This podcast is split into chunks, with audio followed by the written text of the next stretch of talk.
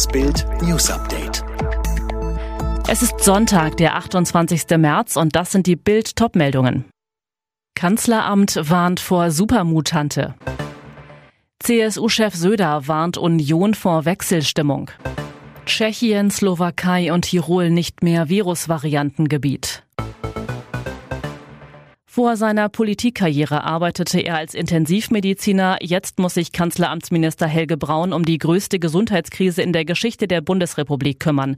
Im Bild am Sonntaggespräch warnt er vor Corona-Mutationen, gegen die der Impfstoff nicht hilft und mahnt die Bürger zur Vorsicht. Wegen der Pannen in der Corona-Politik steht er massiv unter Druck. Helge Braun, auch ich hatte meinen Anteil an den Beschlüssen, deshalb entschuldige ich mich bei den Bürgern, die dadurch in Aufregung versetzt wurden.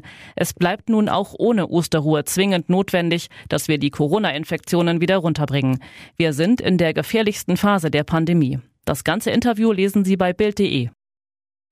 Alarm in der Union. Der Umfrageabsturz wird immer dramatischer. Jetzt warnt CSU-Chef Markus Söder seine Parteifreunde vor einer aufziehenden Wechselstimmung sechs Monate vor der Bundestagswahl. Die Lage ist sehr ernst. Die Corona-Zahlen steigen und die Unionswerte fallen, sagt Söder zu BAMS.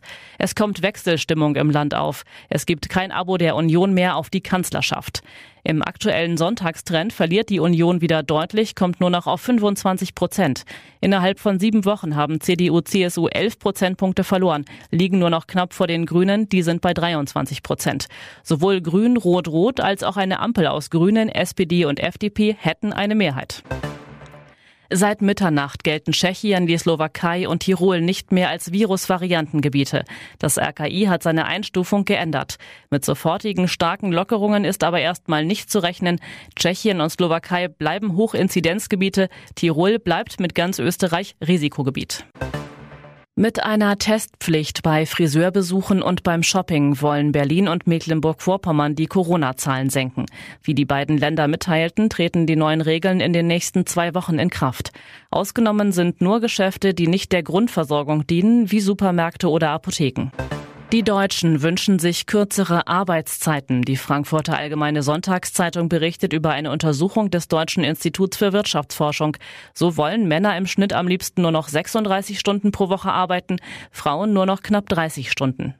In der Nacht hat die Sommerzeit begonnen. Die Uhr wurde um eine Stunde vorgestellt. Dadurch ist es jetzt abends länger hell.